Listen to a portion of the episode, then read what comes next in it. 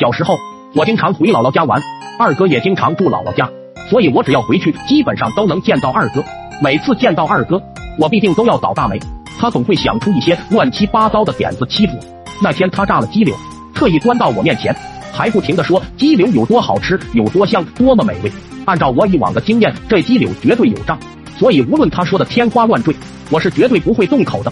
忍住，忍住，一定有诈，要不然他怎么不吃？我心里想着。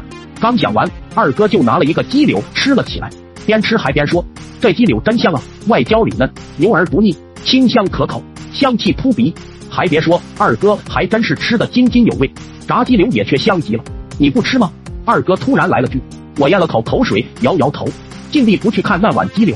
就这这时，二哥突然猛地冲出门外，吓了我一跳。也不知道他哪根神经搭错了，看着桌上香喷喷的炸鸡柳，又看了看旁边的鸟笼，我忽心生一计，就把垫在鸟笼下面接鸟屎的纸拿了起来。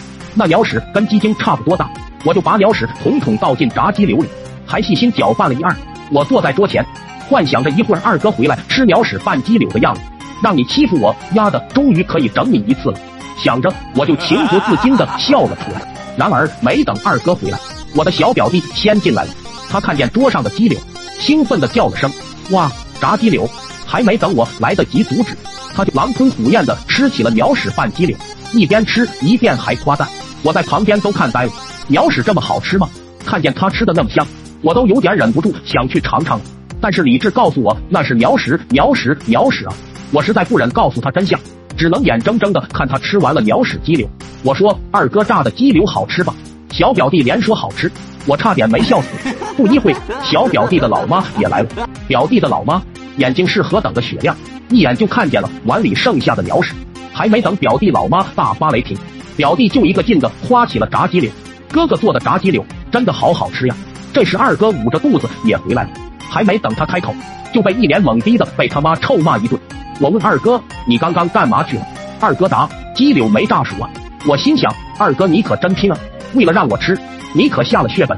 再后来，表弟也进了厕所。那天下午，不知道拉了多少回。我为了自己的人身安全，决定不把鸡柳的真相告诉任何人。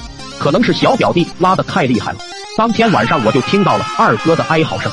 可能二哥到现在都还不知道，他就炸了一盘没熟的鸡柳，为啥就被揍那么狠？